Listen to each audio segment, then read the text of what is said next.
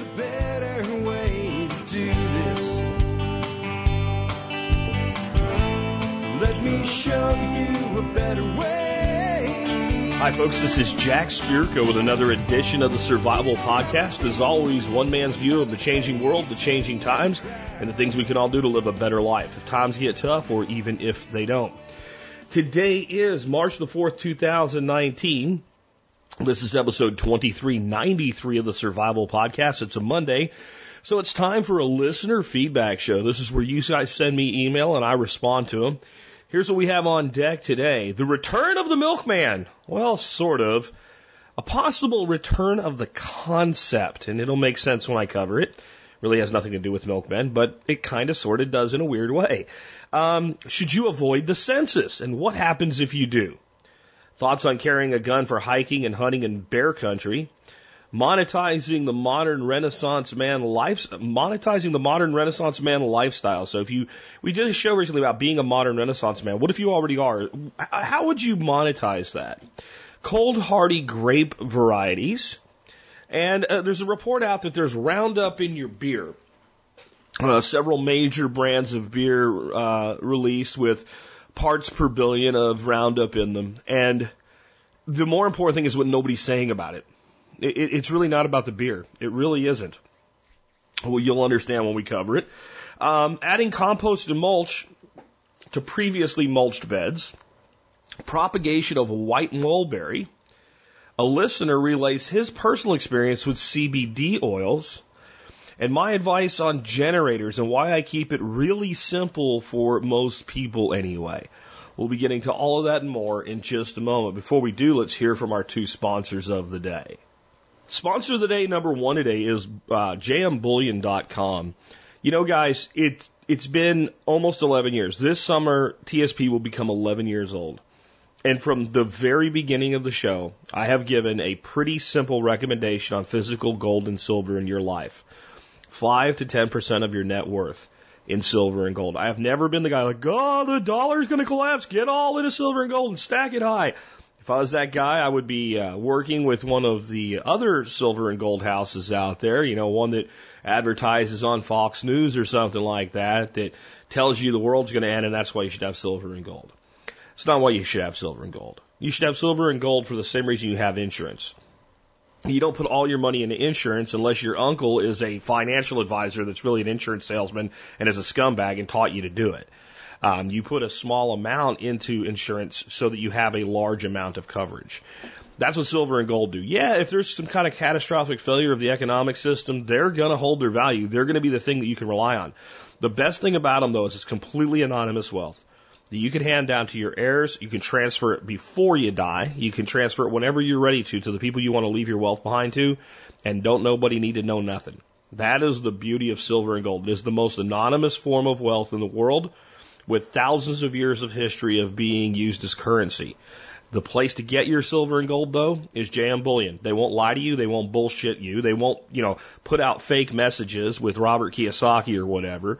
No, they'll give you the honest pricing for the great product that you come to expect. You'll get free shipping on all orders and they support the show so much that if you're an MSB member, they'll give you a discount on your purchases. Check them out today at jmbullion.com. Next up, bulkammo.com. It was never my uh, intention. I didn't like go out of my way to make this happen, to make JM Bullion and Bulk Ammo come out so they they get teamed up on the show so much. They just do in the rotation. And uh, I, I find that ironic because ammo is what's known as the other precious metal, copper jacketed lead. And the reason for that is simple. And it's because a gun without ammo really can't do what a gun is supposed to do. You need ammo. You need it to train with. You need it to put food on the table. You need it to protect your family without again no ammo the gun is a club. That's all that it is. Now you don't want to overpay for your ammo and you want to be able to get whatever you're looking for. And you know why leave your house and drive down the road and go through a bunch of crap to get your ammo? Why not just order it and have it shipped to your door lightning fast? You get all that at bulkammo.com you also get a discount as an msb member so check them out today at bulkammo.com uh, next up today, before we get into the show, I just wanted to remind you guys about the pond building workshop. Uh, we did something we don't usually do. we opened up a workshop and we did not sell out. Now I heard from a couple people that registered like, well, if you, if you don't sell out, are you gonna are you gonna like not do it? No, we're we're on. We're good. We have a couple seats left. I'd like to sell them. If we do, we do. If we don't, we don't. It's not a big deal. Um, so we do have a couple seats left for the workshop. I put out a link today on the blog. Anybody can sign up now, not just MSB members. It's available to anyone. The link is still in your MSB if you want to find it that way. And uh, consider coming on out. It's going to be a great workshop. And we have made some decisions about uh, the meal, the Friday meal, the last night meal. Uh, it's going to be pretty epic and off the hook just from the meal alone. Um, with a smaller head count, I can kind of deck it out a little bit better. So it's definitely going to feature quail. And uh, depending on how many of the quail that I have, I have to cook to come up with my method that I'm going to cook. You'll either get a whole or a half a quail each. Uh, and then there's going to be three sausages, rabbit and ginger, uh, venison cherry, and, and uh, a duck armagnac sausage, a full link of sausage to each person. And there's probably going to be lamb involved in some way as well. I don't know what else we might do, but we're this is going to be like you're going to have your meal Friday. You're going to be like, oh my god, I can't believe this was included in a workshop like this. Um, so we're really going to kind of deck that out a bit. We're going to have a mead tasting, uh, not a bunch of meads, but I have a few meads prepared, so we'll do a mead tasting. It's going to be fun event, and we're going to teach you how to build ponds, how to do the plumbing, how to do the takeoff, how to do project estimation, all that stuff. It'll be great. Uh, it's a great time of year. Uh, it's April, it's either 24 and 25 or 25 and 26. It's a Thursday and Friday of that week. Plenty of time to make your arrangements. If you do have to fly in, uh, Dallas Fort Worth Airport is the best airport to fly in, and you'll get on the super secret list where you can communicate with everybody that's an alum of a workshop, and only people that come ever get on the super secret list. All right, so it's a good list to be on.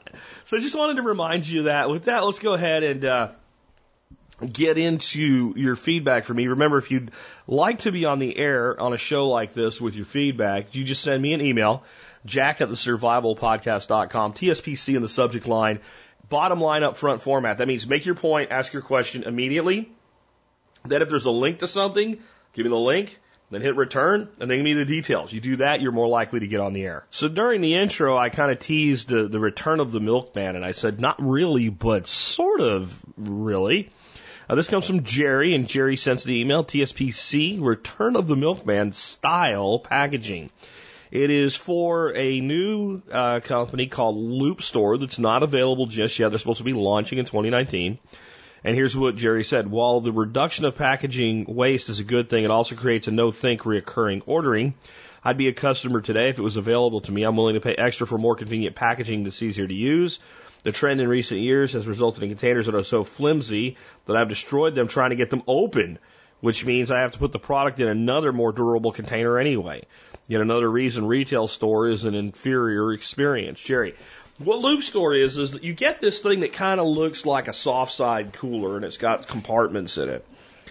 And everything that you buy is packaged in durable, reusable packaging, whether it's a food product, a deodorant product, a soap product, like Axe deodorant is one of the brands that's kind of signed on for this. Uh, there's in the video they show a bunch of like cashews and, and, and pecans and, and walnuts uh, in you know heavy plastic screw top containers. And, and the way it works is you return the whole thing with stuff in it with empty empty containers in it, and whatever you return it with empty, they send it back with those full. So you you it basically it, it rotates your stock for you, and when you're not out of something, you don't get it.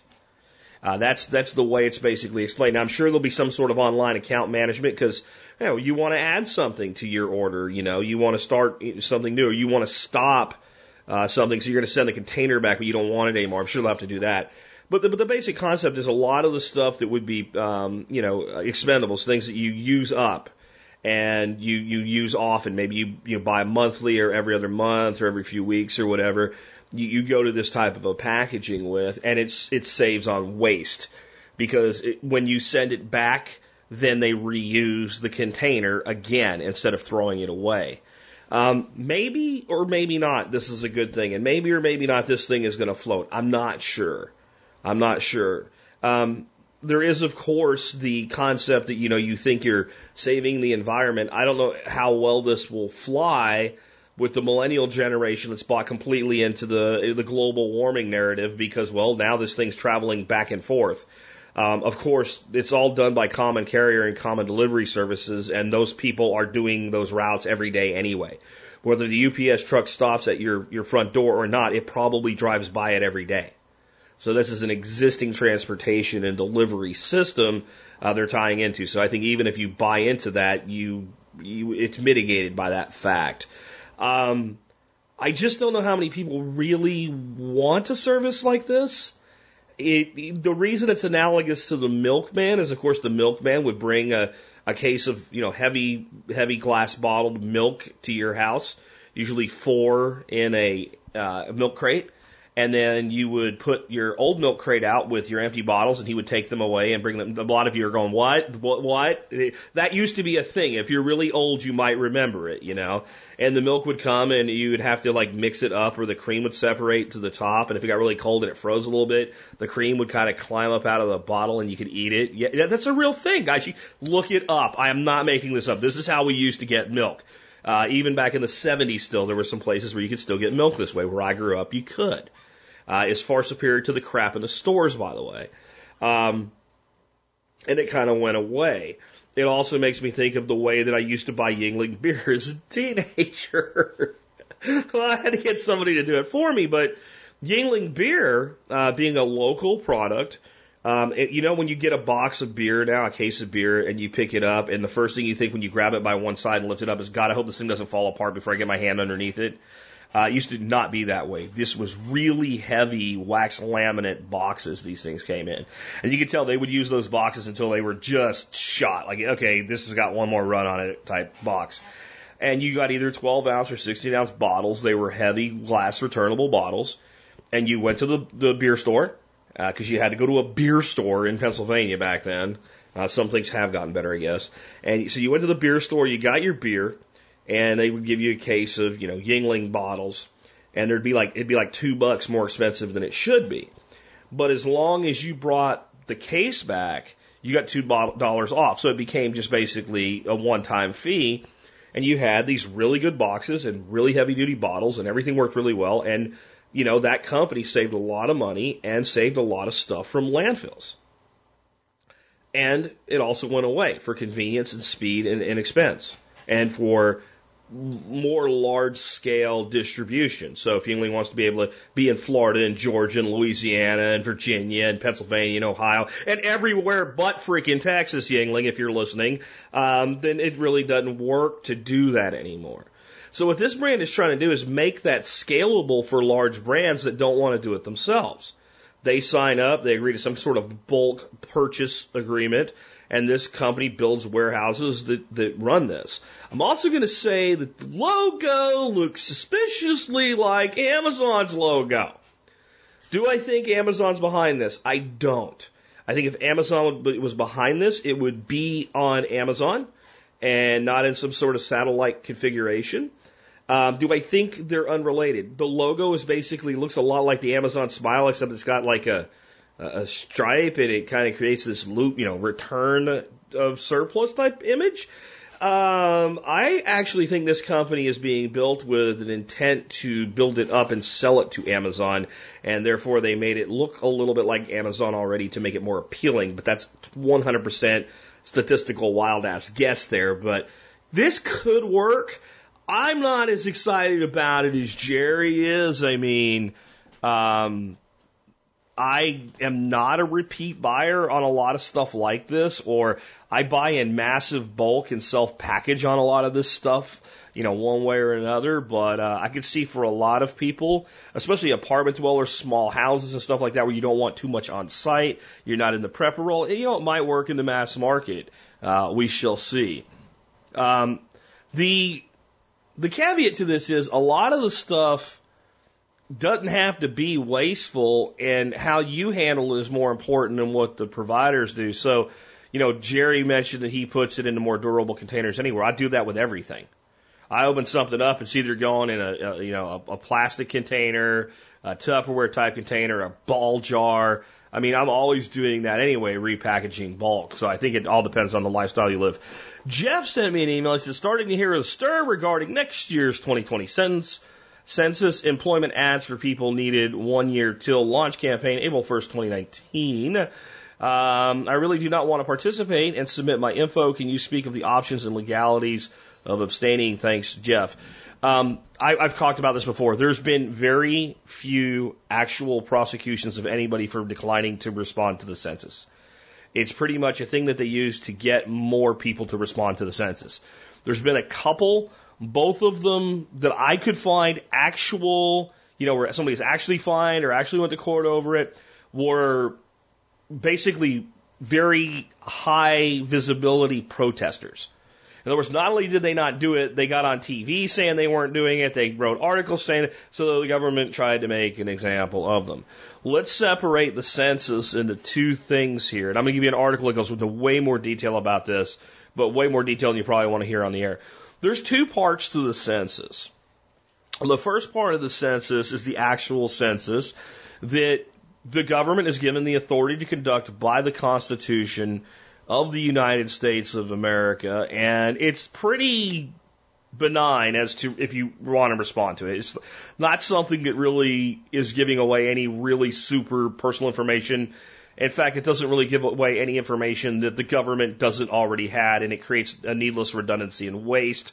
But it does do what the Constitution says, which is get a head count of how many people live where so that they can do things like allocate votes, allocate congressmen per your state, etc. Basically, what the Constitution says they can ask is how many people live in your house? How many people live here? 1, 3, 18, 27, 49, 50, whatever. Lying about that, if you know, it's better not to do it than to lie about it. Lying about that can result in getting your ass fined really hard. Um, but that's all that they are given the power by the Constitution to ask things down to your name, your sex, your age, your date of birth, your race, your ethnicity, your phone number, your relationship, how long you've lived there have nothing to do with apportioning direct taxes or determining the number of representatives in the House of Representatives.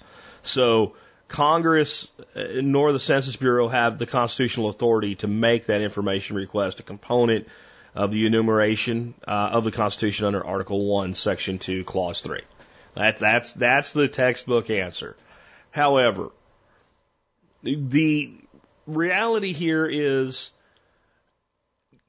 if you are not doing this, you are not doing it to actually change anything. It's you're not going to change anything by not doing this. You are not going to um, have any real effect on anything, and it's not like this information is being used. It's going to come back to you uh, I don't know, to put you on a train and send you off on a blue line to a concentration camp someday. Uh, it, it's just, that's not what it is. It is an intrusion into your privacy.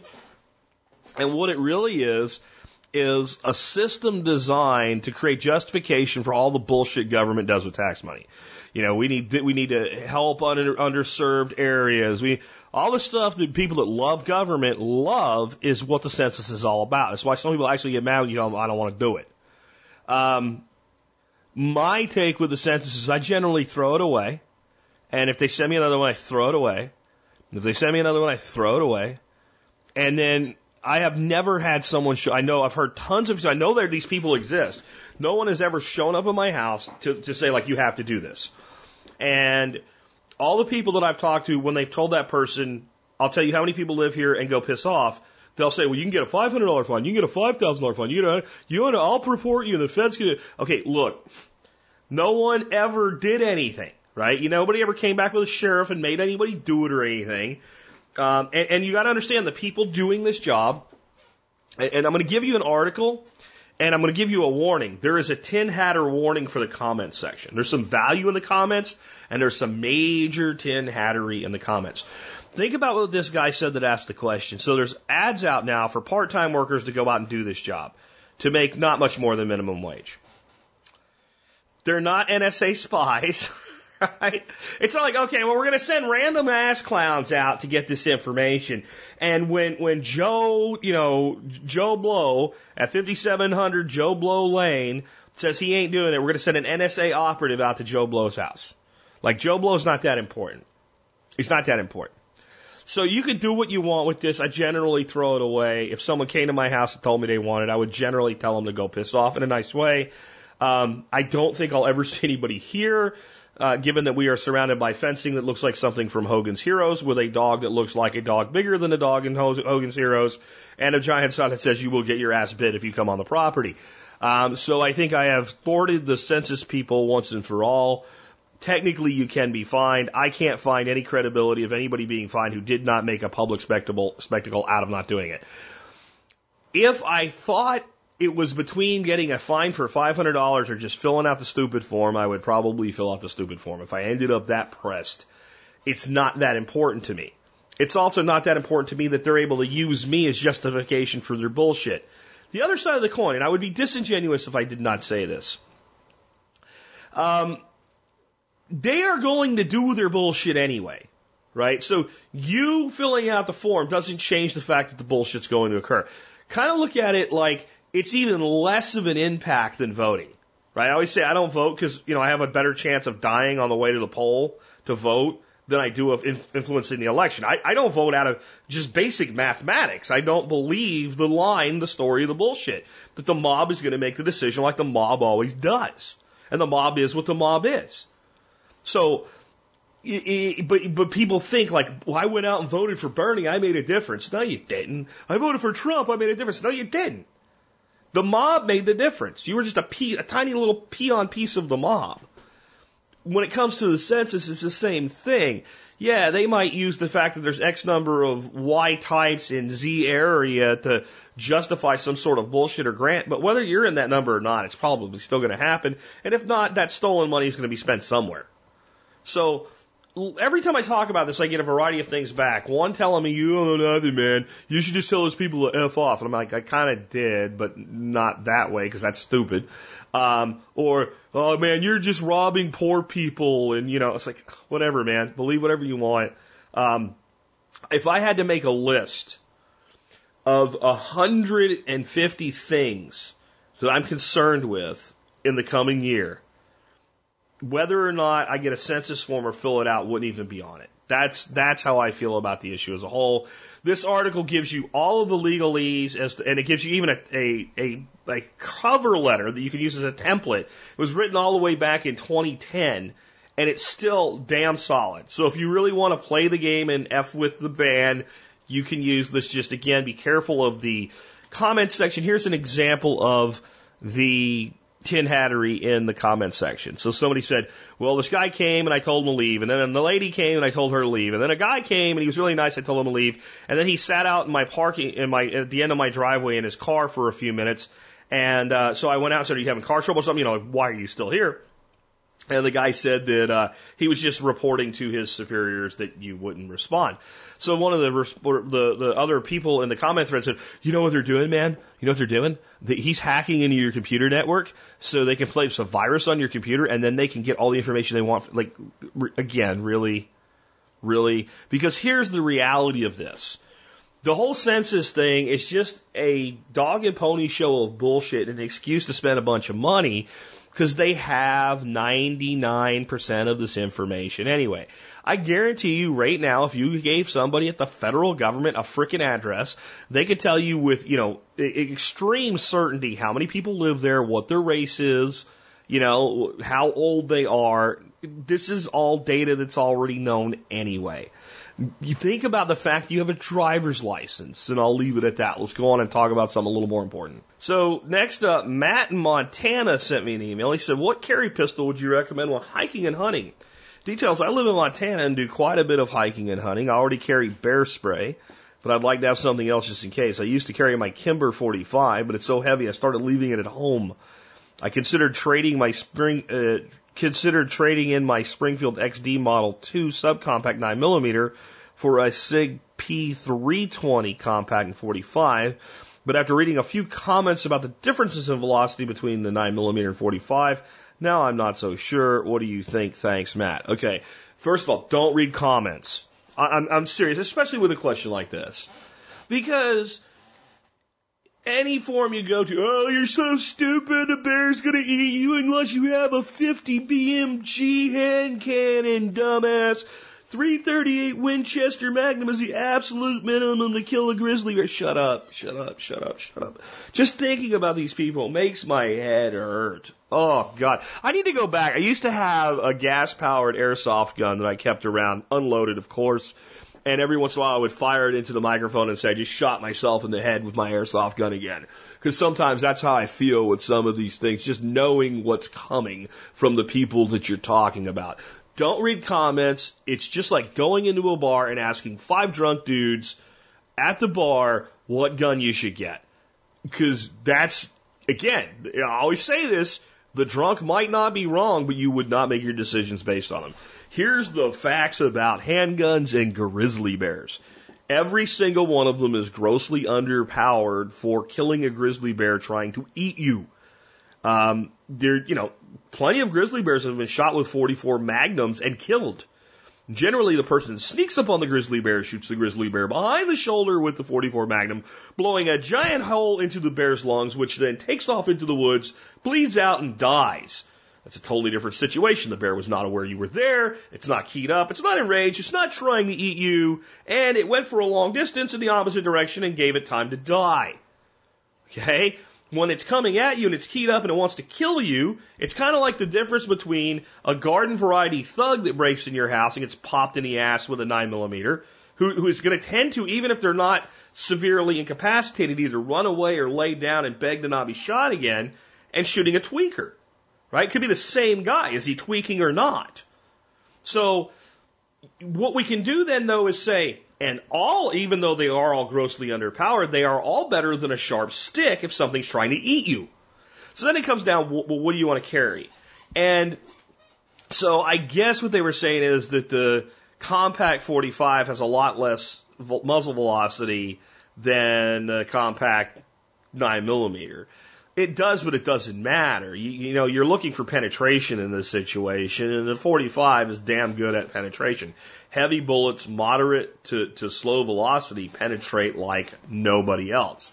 Um, but again, they're both not really great, but they're better than a sharp stick or playing dead while the bear eats you. Uh, and there's a difference between shooting a bear trying to eat you once and like shooting him five times in the face while he's trying to eat you. You may come away marked up and even in severe injury, but I, I promise you, if you shoot something enough times in the face with any gun, it tends to like ruin its day and send it away. So it's, it's more about, to me, capacity and what you're comfortable carrying. I am a bit confused. I am a bit confused. You think your Kimber 45 is so heavy, you started leaving it at home. I'm going to say, how are you carrying this gun? Because I, a lot of times, you know, during the colder part of the year where you're wearing long pants and whatever, I carry a full size 45 for concealed. So, I don't know, I'm a bigger guy, I guess, what have you, but if I am carrying while being in the woods, where there is nothing to prevent me from carrying openly, I'm probably not carrying on my waist though. I would seriously think about keeping your Kimber as your carry gun for this because it's better suited than either of the alternatives and getting a good shoulder holster carrying on the weak side at a 45 cant. So under your left arm canted 45 degrees so it's a cross draw. And I think if you try that, I used to hunt with a Ruger Red Hawk that I carried that way. A big ass Ruger 44 Red Hawk that would have been just miserable to carry around the waist. And carrying it like that, you almost forgot that it was there. A standard 1911, I, I, I can't even begin to think that that would be uncomfortable to carry at all or really add that much weight to your existence. Uh, and I'm going to point something else out though. When you're hunting in Montana, whatever you're carrying for a rifle is superior to the handgun. So I think that you might make a decision there a little bit differently. I started making sure I always had a sidearm with me when hunting many years ago when I shot a deer Uh, it was about a 200 yard shot. It was a perfect textbook shot, dead on the shoulder. Weirdest thing in the world. This is a seven millimeter Magnum, right? Weirdest thing ever. Like it turned the bullet straight up, broke the backbone and blew out its back. So the bullet comes in, slightly downhill shot, but pretty much a straight shot into the shoulder blade, breaks the, the onside shoulder blade, turns up, never comes out the back the other side of the ear, goes up through the backbone. Weird. A 90 degree turn on a dime type thing. Breaks the backbone. Doesn't touch a single major blood vessel. And this is what we call in Texas a Sika deer. Some call them Sitka deers, but a Sitka deer lives in Alaska and it's a blacktail, and a Sika looks like a little elk. Uh, they're, they they're, they don't look very big, but they're really heavy. Like uh, this one was like a. Uh, some of you have been here. It was a three by three rack. Looked like a smaller deer. When I went to drag it, I could barely move it. It was like 260 pounds. Um, really compact pig build to them, and maybe that's part of what turned that uh, 165 boat tail. But God, I have no idea the upside of this. So I go walking up to this deer, and its head is flailing around. And again, these have antlers like an elk, man. They will hurt you. So I look at my, I'm thinking about pulling out my knife, and because I've I've cut throats on animals that were down and not dead before, and this thing's flowing its head around like, nah, uh-uh, I'm not, uh, no, no, no, this thing is really alive. So I was forced to fire a killing shot from a seven Magnum. When if I had any handgun on me, I could have just popped one shot and it would have been a lot better. So that's when I started carrying a handgun, and that's to this day the main reason I carry a handgun when hunting is to put down an animal that's injured because a 3006 is better than anything that you're going to have, you know, uh, as far as a, as a handgun. A 243. And I, I guess like a minimum, I would expect that you'd be carrying if you're pronghorn hunting or something, a good round for that. But I don't see that being in bear country. Hiking is a totally different story because now you don't have that primary line of defense. Um, so I would I, I would carry a little bit more if I were you. I would look at a different holster option for the 45. Uh, next question. Uh, this is from uh, JP in Montana. So Montana being represented today. How do you best monetize a lifestyle as a modern Renaissance man? Uh, hearing you explain the Renaissance man helped me realize I'm not crazy. I have had many different jobs and interests over the years. I feel that I'm better than the average guy at many things, but not an expert in anything. My wife and I are trying to build a lifestyle with some flexibility in it. Since we don't we don't want our kids at some point at some random daycare, we split time with the kids, both work and part time. My wife is, is a fill in, so her schedule varies. I need to fill in the gaps. What is the best way to monetize a modern Renaissance skill set? I'm considering going into a handyman business as my job uh, with a general contractor and his personal assistant, project manager, jump in and do anything. However, my skill set is so broad, I wonder if I'm limiting myself just being a handyman. But I also don't want to pursue every rabbit trail, which my wife worries would be where I'd end up, and not pursue the one thing I can make some money at. Any thoughts or ideas would be appreciated. Thanks for keeping us thinking and considering new things, JP Montana. All right, so you make me have a weird flashback with this. Back when I used to work with Neil Franklin, he had several companies, and one was a company called Sirian. I've talked about them before and they did high level analysis for cellular carriers. And they used predictive mathematics and self learning algorithms to do that. And whenever we were coming up with marketing, he and one of the, the CTO of that company would always say, well, we don't want to limit ourselves to just telecommunications. We could do this for the airlines. We could do this, like, we basically, you give us something with big numbers in it, and we can use this technology to give them predictive you know, uh, mathematical uh, ways of deferring capex and optimizing their system flow. Like we could do this tomorrow for American Airlines. And I said, okay, well, uh, let's let's back up. First of all, no, you couldn't do this tomorrow for American Airlines. If we ever get a chance, we might tell them that, but you would have to build a whole new thing to do this for American Airlines. It would take you six months to even be close to having a deliverable. And you're not talking to anybody at American Airlines. What you have a use case and proven scenario for is the fact that last year we put $4 million back into the pockets of AT&T. So we need to tell every other cellular carrier that we can do that for them because we actually can and we have a deliverable and that's what we can make money at. But we're going to limit ourselves. No, we're not. Now, if you can develop a product for these other industries or you want to develop marketing to them or a sales strategy for them, that's different. Your mainline marketing needs to be this is what we are. Because it's the only thing that you are right now. And the fact that you could be more is not strong in your marketing. So, how that pertains to you is when you have all these other things that you can do, you know, so what? Because the biggest thing that I've talked about with, mon- I've talked about monetizing the Renaissance man thing before is not everything you do should be something you want to do for money because it'll ruin it.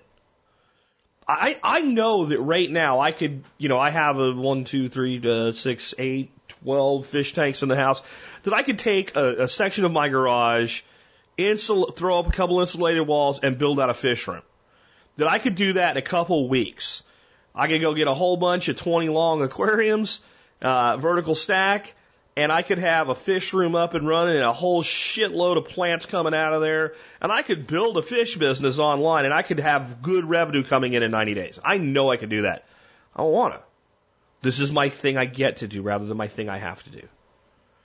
And there's a lot of things in my life that are like that. You know, I grow microgreens to eat them. I know I could build a microgreen business. We flirted with it. It's like, I don't want another thing I have to do. And also when you're marketing, like here's, an, here's another example, a personal lesson for me with one of the places I struggle in social media is YouTube. As a modern renaissance man myself, I put everything on my YouTube channel.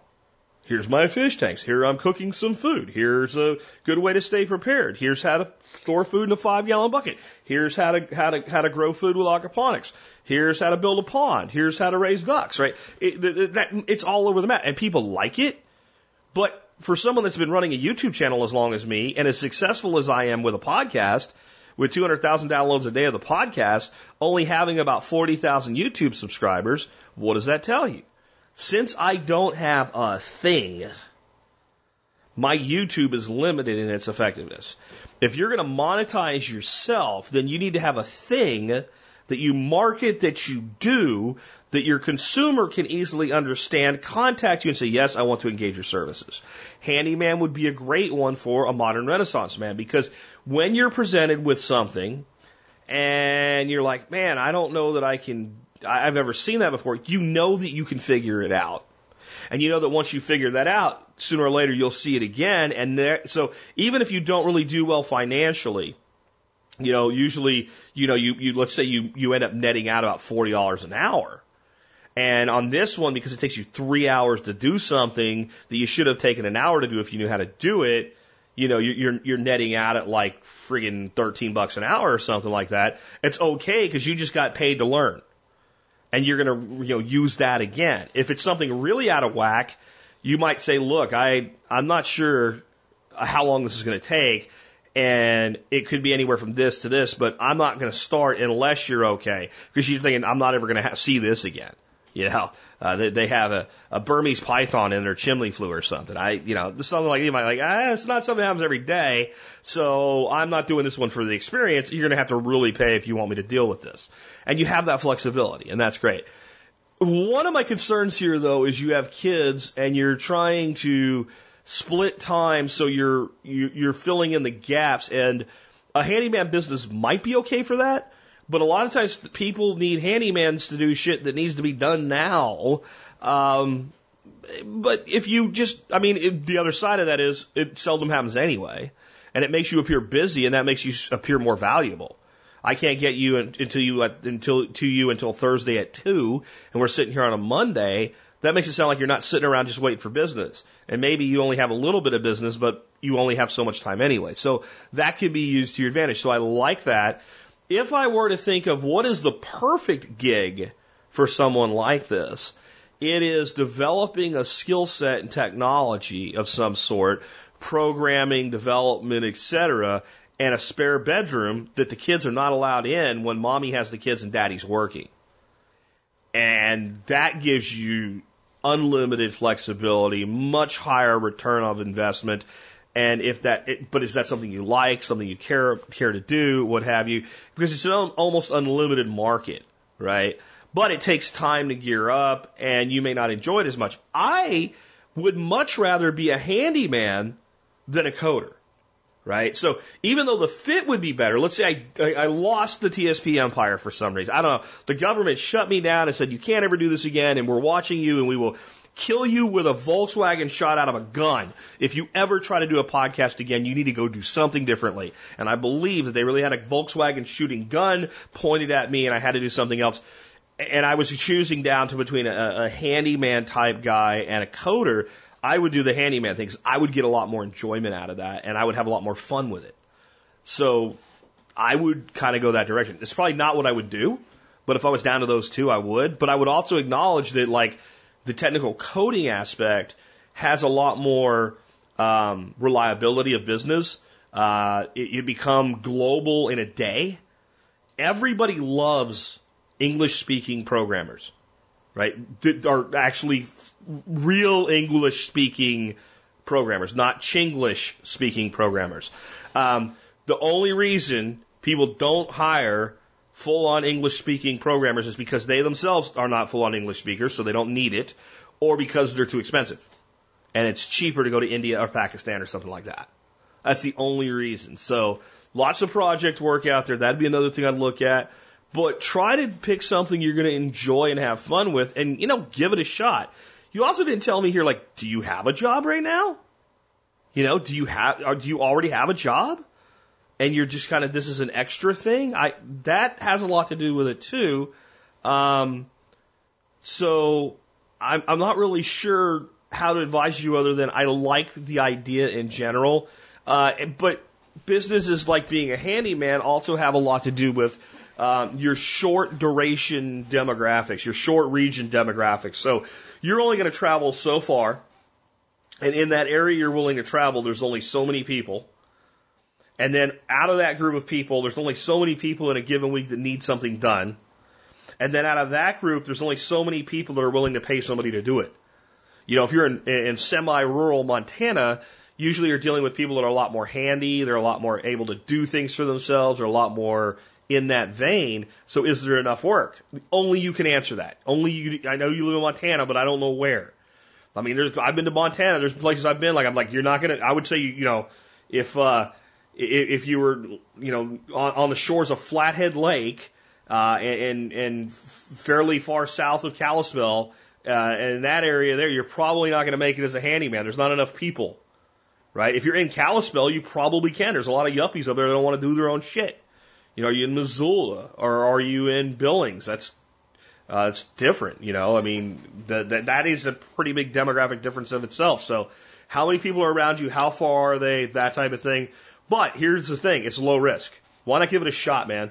Just try it, see what happens. Always ask for referrals. Always ask the people recommend you. Have business. Like some businesses, business cards are basically, they make you feel good, but they don't do anything. You have somebody your business card, they throw it in a box, they never look at it again. Handyman, you know, if you're good, people will recommend you. And so I, if I was a handyman, I'd give five business cards to every single person that I did any work for and say, if anybody needs anything, give them my card, write your name on it, and tell them to let me know that you you sent me, and I'll give you, you know, a five percent discount the next job I do for you for everyone that you recommend or something like that, because that is, you know. I, like I said before, when I find a good handyman, I throw as much work at him as I can, even things I can do because I don't have the time. Like, my time is better spent doing what I'm doing right now than being outside in the cold, digging around trying to get my electric fence to work again. Like I'd rather hire somebody for that, give them 25 bucks, it just gets taken care of. I get the show done. I'm not cold. I'm and I'm happy. Like so, it's it's the lifeblood because every referral is a potential to find a customer like me that's going to give you you know 10 projects a year. And if you have 10 customers that give you 10 projects a year and you have 100 projects a year as a part-time handyman, you're good. You're golden. All right. Next up, Sean asked me looking for a cold hardy grape for eating, not wine, any advice would be greatly appreciated. Also, any info on Arctic kiwi. Thanks, Sean from Maine. So I looked up Maine because I'm not highly familiar with Maine and said, what USDA zone is Maine? And I got anything from 6A to 3B. That's a big difference. The majority that's down where people actually live is kind of zone four-ish The six stuff is like right on the coast with the coastal, uh, mid, you know, mediation, uh, factor there. And, uh, so I, I don't really know what I'm recommending, but I guess it doesn't matter because there's only so many varieties of grapes that are really cold hardy anyway. Uh, I have a link uh, for MinnesotaGrapes.org uh, of varieties they recommend for real cold weather. And there are some that probably will work for you. Uh, these there's a bunch of wine, there's, and I can see why you ask. There's a lot more wine grapes that'll handle the cold than there are table and juice grapes. But there's one called Bluebell. It's hardy down to 40 below zero. King of the North is hardy down to 37 below zero. Reliance 25 below zero. Somerset 30. Uh, Toldy is recommended, but it doesn't give a specific uh, tolerance. Uh, Trollhaugen 30 below zero, and Valiant 50 below zero. So those are all ones you can look to see if you can find in the area and try. And again, I have a link in the show notes. Um, Arctic kiwi is usually hardy to zone three, so it'll handle anything. It's probably a better bet for you than grapes. Uh, Arctic kiwi is incredibly um, hardy, uh, incredibly vigorous in growth. I have seen um, kiwi vines in northern forests where people purposefully grow them with trees where the vine itself coming up by the base of the tree is so big you can't get two hands around it.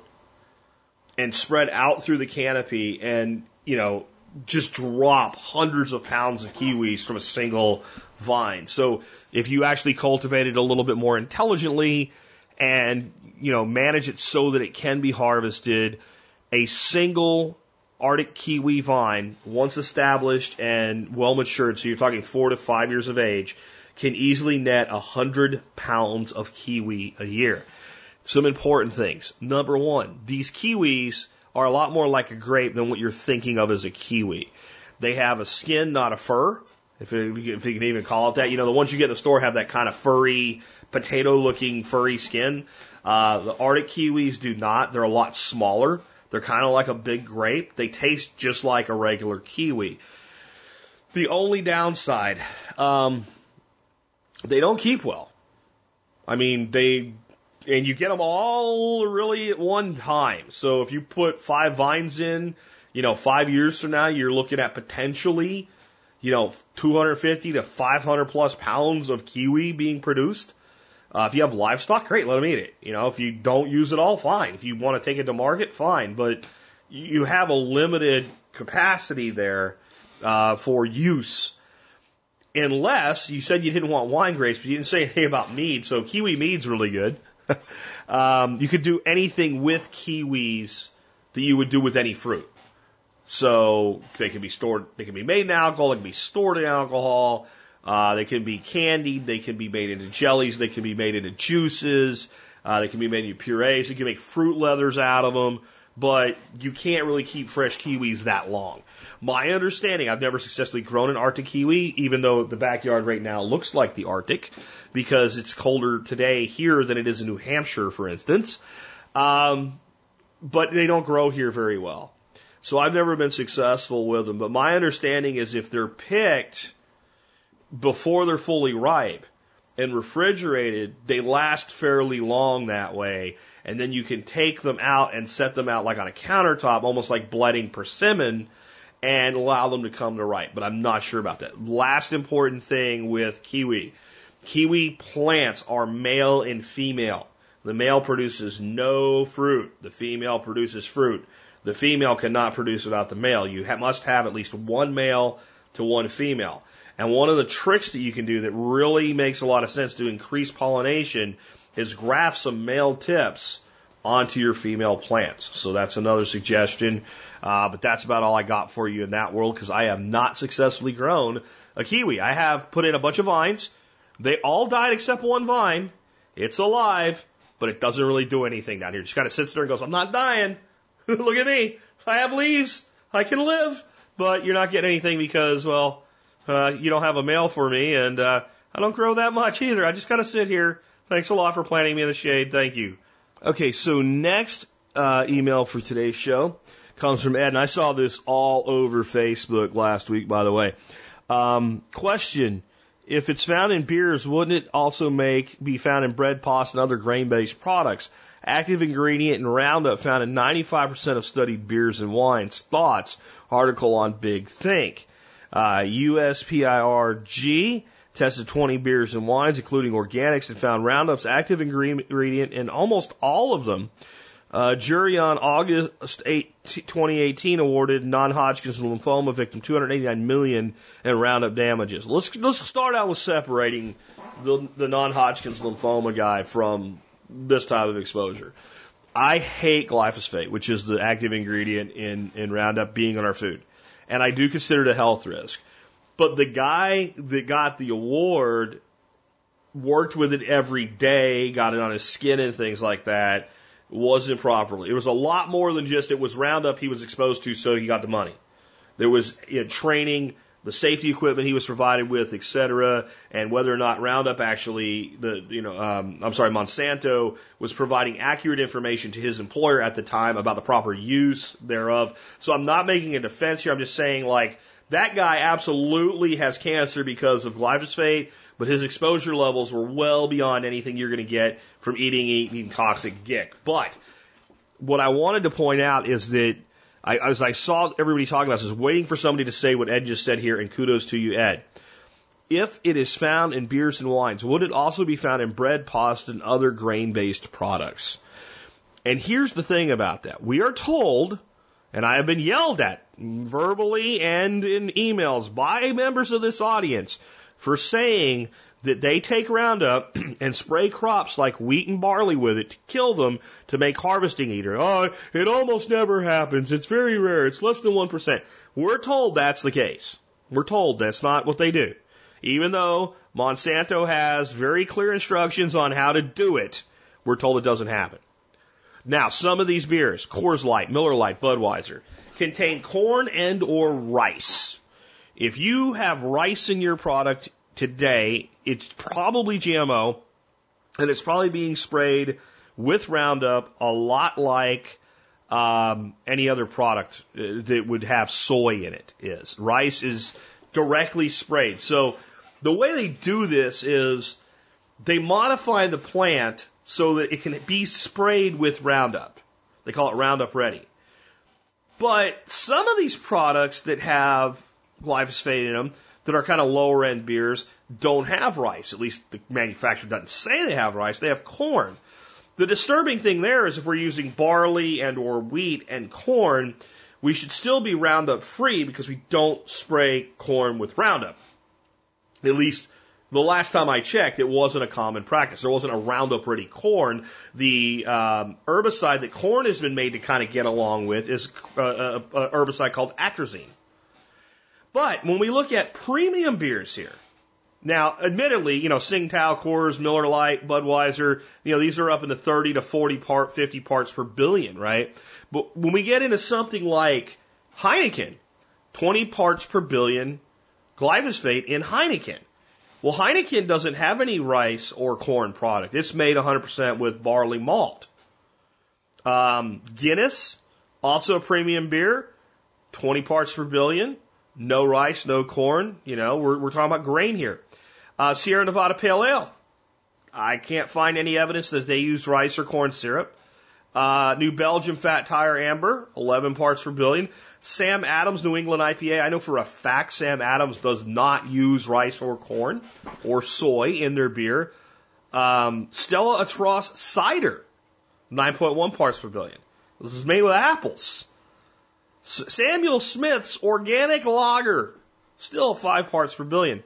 And then wines like uh, Sutter Home Merlot, 51 parts per billion. As far as I know, there's no Roundup ready grapes. This is just disturbing because there should be very little to no glyphosate in these products. Barefoot Cabernet Sauvignon, 36 parts per billion. And my bigger concern here isn't that this stuff has glyphosate in it. It's okay. Soy is in almost everything in a box today. If it comes in a box and it's processed, it probably has soy in it. So, how much glyphosate is in a soy product today? Where it's not cross contamination. I mean, a lot of these things. So, how, if you don't directly spray a wheat field for a wheat beer or barley for a typical ale or beer, what, how would you get glyphosate in the product? Well, a lot of times they're maybe doing a rotation with the, the field, so they're growing soy followed by a grain. So there's residual of glyphosate there, but it's not enough to keep the wheat from growing. It is also the case they do spray to harvest. It is not as common as I thought it was, but when I did real research, it's more common than everybody in ag says it is. Okay, um, but it could also be spraying the bush lines, the tree lines, uh, etc. So this is a lot of this is probably a little bit of overspray. It's residual in the ground, and it's kind of cross contamination when spraying other you know weed areas and not directly spraying the crops. So what happens when you take a product like soy? Because and, and, and the next one of you that emails me and tells me what I'm about to say doesn't happen, I'm going to ask you to come to my house so I can look you in your face and tell you you're either ignorant or a liar. Stop saying this isn't how this is done. Okay? I'm, I'm sick of it. Don't tell me it's not done multiple times. I've confirmed with frickin' Monsanto that it is. So they get a soy field, they plant it, and they spray it. The soy gets up to a certain height and they spray it a second time to further suppress the weeds. In some instances, and if you say it's not true, you're lying or you're ignorant, they spray it a third time. It's not common. Generally, it's twice application per crop of Roundup on soy. How much frickin' glyphosate is in a soy product made with that product when a frickin' Heineken has 20 parts per billion? That's the important thing here. And then how much of this is in your bread, even if it's not made with soy? Since Heineken and bread are both made with grain. How much is in your pasta? And then here's the bigger part. I'm sick of this. Well, it's not that much. It's not that much. It's cumulative, assholes. It's cumulative. If it's in everything you're eating, how much are you bioaccumulating over your life of this chemical that I don't care what you say, it is toxic and it is a carcinogen? And the answer is too damn much. And I think a lot of the things that we have as health problems in this country have potential to be at least aggravated, if not caused by this one chemical that is in almost everything that we eat including organic products, which boggles the mind. Either someone's lying or there's a lot more cross contamination than anybody wants to admit, or someone's screwing up in the supply chain. And it should disturb you. And it should be less about how much um, glyphosate is in a Heineken, and it should be more about how much glyphosate is in products that you just assume don't have any and how many of those products do you eat and how much accumulates in your body over time and how bad is that for your health. So you can do what you want with the information, but I've been saying this for years. I'm tired of the pushback that it's not that dangerous, it's not that bad, you don't understand. I do understand. I do understand how bad this shit is for you. And this is what I've said about GMOs for 10 years now. I am not so concerned that we are using genetic engineering on plants. I am concerned about what we're using it to do and the ramifications of that. When we, when we engineer a plant to be sprayed with an herbicide and we're going to eat that plant, that is not good. When we engineer a plant to be sprayed with an herbicide and fed to a cow that we're going to eat, that is not good. When we engineer a plant to be sprayed with an herbicide that is fed to a cow whose milk we drink and whose cheese we eat, that is not good. And then all of a sudden you realize that's just a massive bioaccumulation right there from one one, one source line. And how many source lines are there of that? When we engineer a plant to grow well in depleted soil, then we have no incentive to retain the soil. These are my problems with GMO. When, when I look at some of the GMO products out there that are designed, let's say, to produce uh, Bacillus BT, so that when a corn earworm eats the corn, it dies, I'm concerned about that because I think we've created super worms. Uh, we, we've found like all the worms that aren't killed by BT, and we've made you know the worm problem worse. But I don't know how much different that is than an organic farmer spraying the corn with the, with a spray that contains the same um, bacterium that affects corns and doesn't affect humans. If we are engineering a plant to be resistant to a blight, I'm a lot more receptive of that. We're engineering a plant to be resistant to a blight. So we have a, a crop that is just being destroyed by blights. We've done all we can with, with, you know, crossbreeding and hybrids and everything else. And somebody says, hey, I can take this gene, splice this in here, and it will be immune to this blight. We can restore the American chestnut. I'm a lot more open to that. When you are engineering a plant so that you can mistreat the earth, mistreat the soil, or so that you can put pesticides into human beings, I have a problem with it. And if you're not, if you're not blinded by your allegiance to it, you should too. There should be no world in which you think it is okay to spray a plant that will be consumed with a toxic herbicide. That that's okay. It's not. It really isn't. So, um, quick, easy one here from Steve, the traveling cage man. He says, can I put a layer of compost and other ingredients down over previous mulch before adding six inches of new wood mulch? Details, almost three years ago, I laid eight inches of fresh wood chips, uh, down in six foot strips along the fence lines, about 300 feet. Six to eight months later, the soil under the mulch was friable and full of worms. Into those strips, I planted fruit trees, comfrey, a few grapevines, annual vegetables, and flowers. now the mulch is rather thin. I want to add six inches of three year old wood chips. They are on their way to compost themselves. Do I need to pull back the old layer? Can I just add to the top of it? Thanks for any advice you can offer, Steve. Um, I would say I wouldn't have any problem doing what you're doing. Um, if you were going to add a layer of compost or other soil type, soily type thing, I might. So if the plan was I want to put down two inches of compost and then remulch, well then I would probably, I'm, I'm hedging here with probably.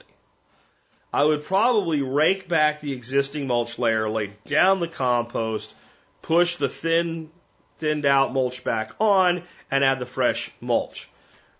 But after three years, um, there probably not much left. And it's probably not worth doing. If I had a couple inches of, of good woody chips left, instead of just adding more, I would pull them back if I was putting down compost, fertilizer, anything. If they're well in a way broke down, if they're really thin, um, if you know just by brushing really lightly you can see soil, even if you were adding a fertilizer or compost, I just leave them alone. I, I really wouldn't worry about it. Unless, where I would probably pull back is in small raised beds, four by eights, four by twenty fives, four by fours, where you're, you're you are intensively managing the soil specifically for annual production. I would probably go ahead because it, it wouldn't take very long, and the benefit is probably worth it.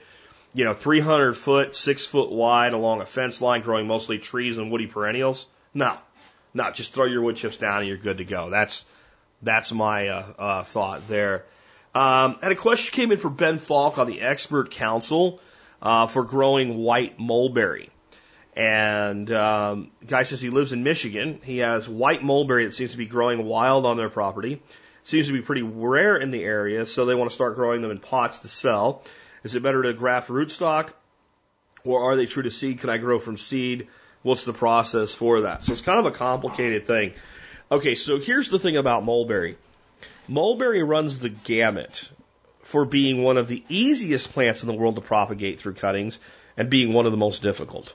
I have a uh, a Morus alba, white mulberry here that really is a black mulberry berry, uh, but it's a white mulberry species uh, called dwarf mulberry, Morus alba Issai. And um, if in the spring, once you have green cuttings, you can pretty much just cut a cutting and stick it into moist soil, and it will root and it will grow. I can make hundreds of them with zero effort. Other mulberry species, I'm like, oh, this is great. I'm going to make some of these true white mulberries. Uh, um, I have some uh, sweet lavender is the is the uh, the name of the particular cultivar and they produce these white mulberries that taste like candy. So the berry itself is white, and um, so then they're expensive. So I was like, I tried to make some of them, and none of them rooted for me. So if you wanted to root one that doesn't root easily, you'd want to set up a system called an intermittent mist system. Intermittent mist. So intermittent mist basically you know, it, you set up a grow bed, you set up a four by eight grow bed, and you could make like 10,000 cuttings in that one bed because you put them like an inch apart from each other. So every square inch is a stick. And so that would be, if I was going to do this, and if you actually do have a tree worth propagating, I would invest the money on a timer and, and mystic misters. And you can Google how to do that. Uh, and I would set up a, a misting bed for them because you will have a success rate of about 95% or better. And all you have to do is just cut green cuttings, stick them in the bed, turn your misters on. You can make as many as you want. You can grow from seed. The way that you grow from seed is you basically dry the berries out and separate the seed from them, and then you plant the seed. It is very reliable. You will have high germination from seed. Um, they will produce mostly true to type, especially if you think about what you're talking about. You're talking about a wild tree that's propagating itself on your property already. Well, how do you think it got there then? It's propagating itself. My concern is, is it even a white mulberry?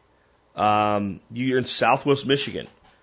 Why do you think it's white mulberry? My, it may be, but my best guess, I think Morus Alba is generally only hardy to zone six. And I think you're in zone five. But maybe some Morus Alba propagated itself and it is self-selected and it is more cold hardy than its, its cousins. Well, then great, go ahead and do it. But you might want to find out exactly what kind of uh, Morus species this is. My instinct is it's probably Morus nigra, black mulberry. Now maybe it's again, I'm not a mulberry expert. I don't know if there's some Morus nigra that produces white berries because there's definitely Morus alba, which is white mulberry that produces black. In fact, most Morus alba does produce black berries, black to purple berries. So those are other ways you can do that is with the seed. Grafting, it's probably not worth it because then you're going to have to produce rootstock and scion. And if you're the easiest way for you to produce rootstock here would be for you to go ahead and grow from seed and then graft the known type onto that rootstock, which is kind of redundant in your particular situation. It's not like you're doing a, a selective cultivar of apple or something like that. So I would either do seed or intermittent mist. And if I was going to do, if I was going to try to make some money on it, I would do intermittent mist because it's so much less work. It's, it, it, I mean, literally just go out once you have good green stems. So when you want to do softwood cutting, you want new growth for that year. The stem's green, but if you bend it, it doesn't kind of flop over. It kind of gets to the point where it pops, almost like like breaking a soda straw. And when you get that pop, that's exactly where you want to be. You could take a hundred cuttings, stick them in one intermittent mist bed, probably have 95 plants to sell next year. So that that's what I would do. It's just less work better return. Yes, with some specialized equipment. I did find a good article on mulberry propagation for you that talks about intermittent mist and some other stuff. I will make sure that it is in the show notes for today's episode. So this next one is just a report by a listener on using um, CBD product. Um, he discloses in this that the brand that he's using is uh, from a company that's an MLM, a multi-level marketing company, uh, also known as network marketing. I do not endorse MLM or network marketing. I had my experience with that way back in the day when I was young. Uh, I find it to be a pathetic way to distribute product. Please don't write me and tell me that I'm wrong. I probably know more. I probably forgot more about MLM than you know. Okay, so I will not name this company, but I'm going to tell because I but I do just because the company's a network marketing company doesn't mean that I actually think that their product is bad. I think paying distribution through six to eight levels is stupid. And it is not the most efficient way to distribute a product, and that's why it doesn't really work for most people that try it. Anyway, let me, but I did think that the experience with CBD oil was important. And this guy does say he's been pressured a lot to become a distributor, blah, blah, blah. So that's another problem I have. You have a happy customer, you're pressuring him to become a distributor. Why would you, why would you do that? Uh, see, having, uh, you know, like, a quick anti MLM, and we'll go on to the testimonial here um, but just logical business anti MLM concept. If you have ever managed a distribution channel, there's two things that your distributors will tell you constantly. One, you have too many distributors, and two, you don't give them a big enough discount. It's a constant. I don't care if you're distributing computer hardware or computer test equipment or toys. You have too many distributors and you don't give me a big enough discount. The reason they say you have too many distributors is if I have you as a distributor, you want as much business as you can get. Every time I add a distributor, there's less business for you to acquire. Because now you have to share it with another distributor. That's enough for me. Anyway, this comes from Dan. Dan said, I felt it was important to send you this earlier when you started the CBD conversation, but generally I keep personal stuff personal. After listening to your podcast with Blair, I wanted to share a common man's view of the product. Perhaps you could share this with your audience so they won't be skeptical as I was for so long. Here are the results. I just had, I just, here's the results I've had from using just an eyedropper full of CBD oil a day for eight months. I used to be really anxious in the morning in traffic. Uh, the first week that I started using it, about 10 minutes into the drive, I found I was almost euphoric and happy state. This was worth the price alone. The next major thing I noticed was about two weeks after using the product, I stopped all my pain meds that were that the VA liked to keep me on for an injury sustained when I was in the Marine Corps. I have seven herniated discs from fast roping accident and would have uh, daily unbearable pain as well as weeks where I could not move my head and neck. I can still sometimes feel the pain uh, if I overdo it, but I have only taken my pain meds one time since starting using this product. It has reduced the inflammation greatly. Okay, that is beyond a blessing. To be off of narcotic pain relievers is going to add years to this guy's life and add years of quality to this man's life. Okay. The next item for me was thyroid related. My VA doc said that I needed to go on medication to get my levels back up. My wife talked to me about it and said that if I took it, I would have to continue taking it for the rest of my life. Prior to starting CBD, I read that your thyroid is one of the first receptors to benefit from CBD. Six months into use it, my blood test showed normal thyroid levels. The last thing is about the piss test. I spoke to a lady that drug tested me about the use uh, on popping for a job, and she said they increased the number of panels and could tell if it is CBD and not marijuana. She explained that in the old days they used to just test for cannabis, so CBD would have popped you back then, but they test differently now.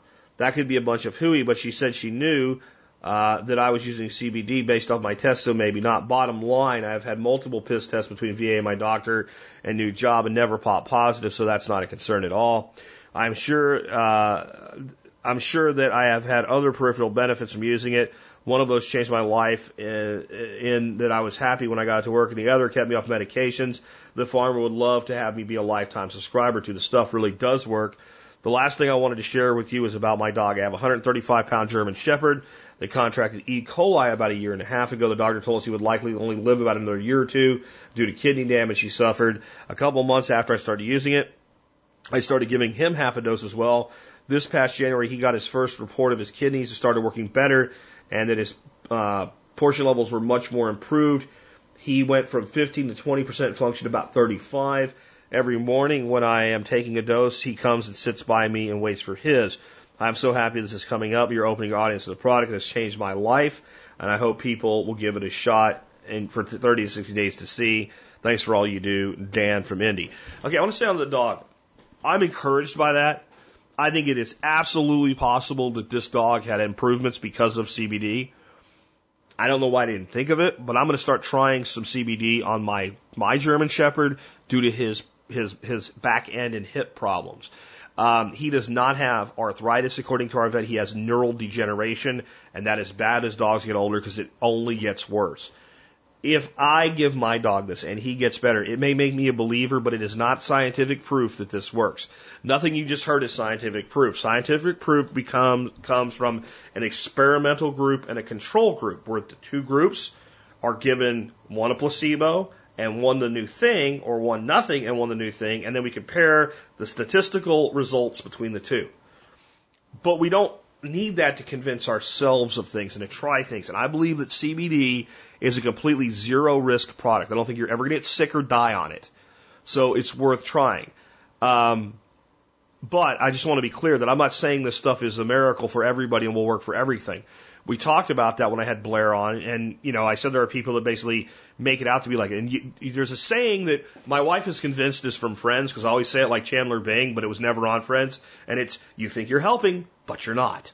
And I think there's a lot of people in the world of CBD and cannabis as a whole that applies to them. You think you're helping, but you're not. The way this man explained things, this is what I did, this is what it did for me. it might work for you. I think that's the way you spread the message of this. And I think there is there is good experimental uh, data, there's good scientific data, and there's good, you know, general data. Uh, just, you know, uh, circumstantial evidence, I guess, is what you would say, uh, that seem to indicate that it does do a lot for a lot of people. The only thing I can add to that, though, is I have talked to people who have given it a shot for things and said, didn't do anything for me. So I, I don't think it'll work for everybody, and I don't think it'll work for everything, but I think it works for a lot of people for a lot of things, and that's a good thing. Uh, last one of the day, he says, this is from Michael Jack. Can you provide more information on the types of generators you recommend for a home? Uh, I heard the show recently. There was a sale on small generators. You also mentioned that you have a Troy-Bilt 7500. Not sure if that's correct. It's actually an 8500, but eh, who cares? Uh, I live in Orlando, Florida. I've gone through Hurricane Irma a couple of years ago. We lost power for two weeks. Thankfully, we were able to stay with my in-laws most of the time, but we lost all the food in our fridge and two freezers.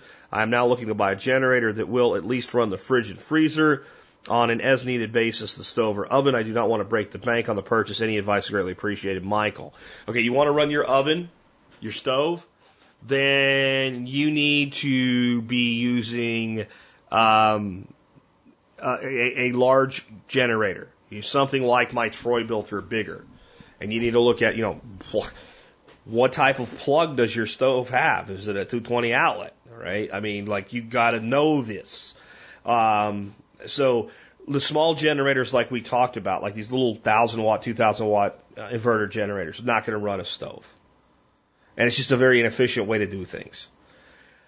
I personally don't recommend running your stove with a generator. I just don't. I, I just think that in general, it is so easy to have uh, an inexpensive backup like a butane burner or a propane burner or like a Camp Chef stove, etc., that it really doesn't make sense to be trying to run your oven with a generator. Microwave you can do, you might have to turn some other shit off when you turn the microwave on. But it's easy to cook without your oven and I am not big on unitaskers.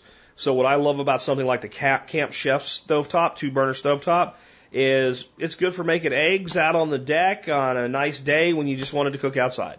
It's good when you go camping, and it's good when the power goes out. See, I like things like that.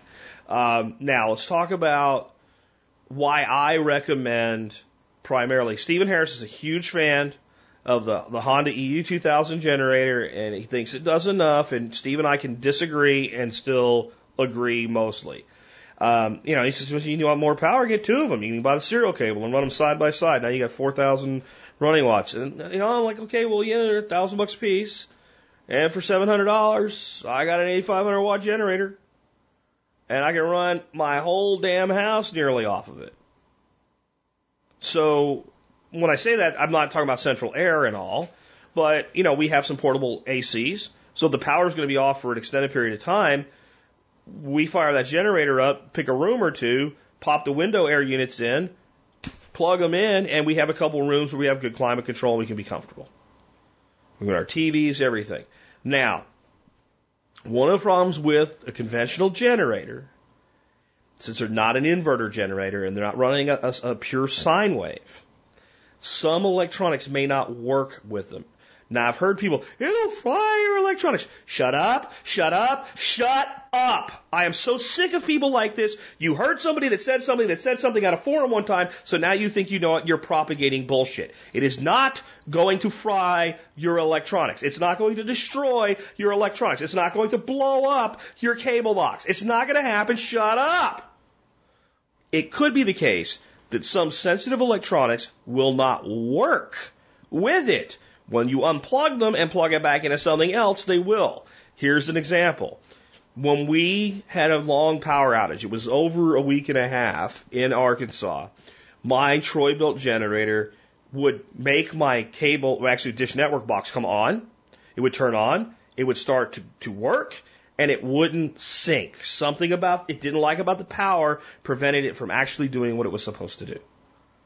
But plugged into uh, a sine wave inverter or an inverter generator, it worked. So we ran that off of a battery that was charged by the generator. So everything was good, right? That's That's how we handled that. The nice thing of having the little inverter generators is they're efficient because they they rev up and down. Pretty much, you start up something like a Troy-Bilt or uh, whatever, you pull it, blah, blah, blah, blah, blah, blah, blah, and you throttle it up, ah, and it just runs. And it burns as much gas when you're using a, a, a thousand watts as it does when you're using five thousand watts. So it's going to run about the same amount of time on a tank of gas, no matter how much you're using. But hey, that's why you store gas. An inverter generator, you know, you plug something in and you hear it go. You plug something else in, and, and they're really quiet, but you can hear it tack up. So it it, it revs up and down based on the current draw and need. Um, they're more expensive, but they're better. So my general advice is at least one small inverter generator, somewhere between one and two thousand watts, and one big conventional generator, and at least 60 gallons of gas stored, which I recommend anyway without the generator, just for backup gas. Uh, using the Spirko can method, which is can number one is for January, two February, three March, and so on. Once you get your 12 cans every month, okay, this month is March. March just started I'm going to go to the gas station. I take March can number three. I dump it in my truck, throw it in the back of the truck, drive down to the gas station, fill the truck up, fill the can up, bring the can home, put the can back in its place. April comes to do it with four. That way you never have any gas that's more than a year old. You always have 60 gallons. Five per month times 12, 60 gallons. Right? That's just the easy way to do it. And the reason I recommend this approach is with a generator like that, a good assortment of um, extension cords, and three-way adapters, which you can buy at Walmart for a couple bucks a piece. The orange ones, the solid rubber orange ones. Steve and I recommend the same ones. Get yourself a good Rubbermaid tub or two. Keep all your stuff that goes with your generators in those tubs. You can take care of yourself. You'll be fine. You can run cords as long as you want. You know, you don't have any problems with DC distance limits. It's the best inexpensive method I can give you. Because instead of spending, you know, thousands of dollars on, you know, like a big inverter generator. You run your heavy horsepower and you run your light horsepower with your quiet generators. And again, I don't like one trick ponies. So my big generator, it's a one trick pony. It really only serves the purpose of running when the power is out. But my inverter generator, it's, wait to get one on sale. It's inexpensive. It's quiet. It's light. It can go camping. It can go car camping. It can go tent camping. Uh, it can recharge battery banks. There's just so much more that it can do. And when you can get one like we could last week for 150 bucks, it just makes sense. So that's my approach. Um, we've done full shows with Steve on every kind of generator you can get: tri-fuel, bi-fuel, multi-fuel. You know, look if that if that's your thing, that's fine. I store gasoline, so I'm good, right? I, I mean, just, that's where I'm at now. I do have a 120 pound propane pig on my house. The only thing it does is run my stove and my oven. Because I refuse, refuse, refuse, refuse for the rest of my life to be forced to cook on an electric stove. I just refuse. If I had normal property without a rock layer, and it would cost me ever loving fortune to put a much bigger propane tank on my property so that I could run a standby generator, you know, for, for a week straight, no problem. Uh, I would probably put in a gas powered um, standby backup generator. I think that if you have the money is the best thing in the world. If you're on natural gas, I would get one. I would make it a priority that this is what I'm going to do. And then you never worry again. Because basically you have this generator installed, they plumb a gas line to it, you have an endless supply of gas. If the whole grid of everything goes down everywhere, the gas still generally works. It's, there's something bad has happened if the gas stops flowing. So the lights go out, a couple seconds go by, and you hear everything comes back on. And it's like Generac or somebody like that. That's exactly what I would do if I had unlimited gas or a really big tank, you know, something like, uh, you know, a thousand gallon pig or 500, even a 500 gallon pig. With only 100 gallons of propane, it's, it's only going to run so long. And I just think that I have other things to do with my money. But that's my general approach, approach to generators. Hope that helps. If you have anything more specific, you can email me back. But Guys, I try to make my recommendations for things like a generator not here's everything that you could ever possibly do with everything that's possibly available. What will work best with the least amount of headache, the least amount of required technical knowledge, and the least amount of money for the most people?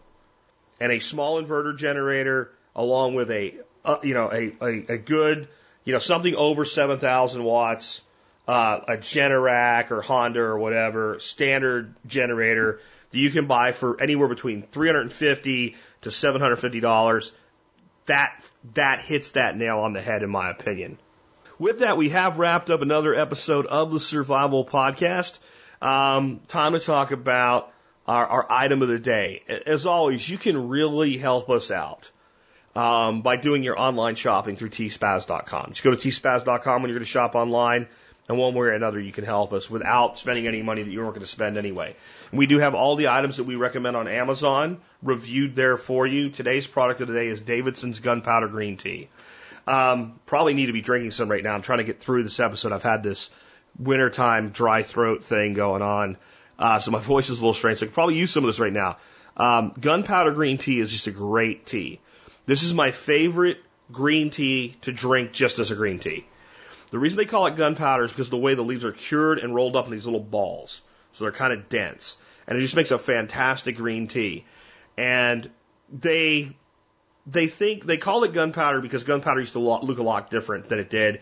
And whoever was the first person to come up with it thought, hey, this looks like gunpowder. There's no gunpowder in it. It's not flavored with hydrogen or anything. Uh, but it's a great green tea. It's an organic product being from Davidson's. And I use it a lot to do herbal blends. I like to do herbal blends with a little bit of green tea to bring a little bit of conventional tea flavor and caffeine to the party without overdoing it uh, the way that coffee does uh, from time to time. So I really like this stuff. You can check it out. Again, it's a form of Chinese tea, and each leaf has been rolled into a small round pellet. So it looks like grains of gunpowder. Uh, I even give away one of my favorite recipes for tea, made with peppermint, lemongrass, orange peel, and green tea, uh, made with this tea. I think if you try it, you'll like it. And all you got to do to help us is do your online shopping at tspaz.com. Song of the day today. We are we are launching into Chris Stapleton week. So a little bit on, you know, my my introduction to Chris Stapleton here was a few years ago, and one of the award shows, you know, Grammys, what I don't know what the hell it was because I don't watch any of that shit. And people were talking about it on Facebook, and uh, some people were upset because somebody said something that they didn't like or whatever. And finally, I said something like, you know, does anybody watch this shit? Like, is there any reason to watch this? And about five people said, hey man, there was this guy last night named Chris Stapleton. You'd really dig him. I'm like, yeah, whatever. So like Google Chris Stapleton, find a YouTube video, click it. And I think it was Scarecrow in the Garden was the first one I, I found. I was like, oh, oh wow. Okay, I was wrong. Like this guy is awesome. He's different. And uh, we've played some of his music before, so maybe we'll be playing a few songs a little less known by Chris uh, this week from what John Adams picked out as our musical program director. Uh, this is a song I've heard a few times by Chris, but it's not one of his really, really well known songs. It's called Outlaw State of Mind. And uh, here's my thoughts on this. I could go into the story behind it or whatever, but I, I thought this would be more interesting to look at from a standpoint of people that are largely in this audience libertarian, voluntarist, anarchist, you know, agorist in mindset. Isn't it amazing that while we all agree there are people that we would call bad guys, outlaws, people that break laws, that if somebody threw them into a wood chipper, the only thing we'd say is, you know, you could have took your time. They could have went in a little slower. You know, they could have experienced it a little bit longer. Like some of that rapes and kills children. Like I, you know, I don't care what happens to them. I don't care how bad it is. If they really did it, they deserve whatever they get. So when we say outlaw, there's two classes of that. There's people that like we would feel that bad about, or at least animosity toward. Like, well, you know, you, you break into people's houses and steal shit. That's not cool because it's somebody else's property. And then there's a whole second class of outlaws. People that do things that are illegal, but they're not immoral. Where we're, most of us are like, why are you bothering them? And even with people that do fall into the first category. They actually do have maybe a victim, they have taken property or whatever. The fact that we intuitively know there are people that are quote unquote outlaws that really haven't hurt anybody and aren't bothering anybody should be left alone is why certain bad guys, with air quotes, become heroes. You know, the bank robber that never shoots anybody, steals money from the bank, doesn't really cost the depositor because of insurance. You know, sometimes those people become folk heroes. Right? And a lot of times even people that are bad, bad guys become heroes. We make movies about them, we write music about them, etc. The reason there's this place in people's heart to root for the bad guy on occasion is because we know there's so many people that are the kind of outlaws in this song. You listen to the lyrics, he's talking about doing things like rolling your own and drinking some mountain made moonshine. Being an outlaw that way. The victimless crimes. And I think that is that is just the reason that, like people accept it. What it made me think of today was how where I grew up, it was very Democrat society. Um, Central Pennsylvania, very very loyal to Democrats. Even you know you think of rural Pennsylvania being very Republican, uh, especially back then. It, it has made a shift some, but back I'm talking in the 80s, like everybody was a Democrat. Everybody was a Democrat. Everybody thought every government program was good. Everybody should, you know, thought that the rich should pay more in taxes or whatever. But when I got a job pulling parts out of junkyard and was making 10 bucks an hour as a kid under the table, you know, the, the same uncles are like, ah, Republicans suck and Democrats rule and whatever. We're like, good on you. Slap you on the shoulder. Great. Sticking to the man. See, we intuitively know the truth that to take somebody else's property is wrong. To come down on somebody for doing something that doesn't hurt anybody except themselves, or maybe not even themselves, just because some law says they're not supposed to do what they're doing, is wrong. We know this. But we've accepted a deal with the devil, and the devil is the state because of a belief that we need the state. Well, I'm going to tell you what. I say we don't.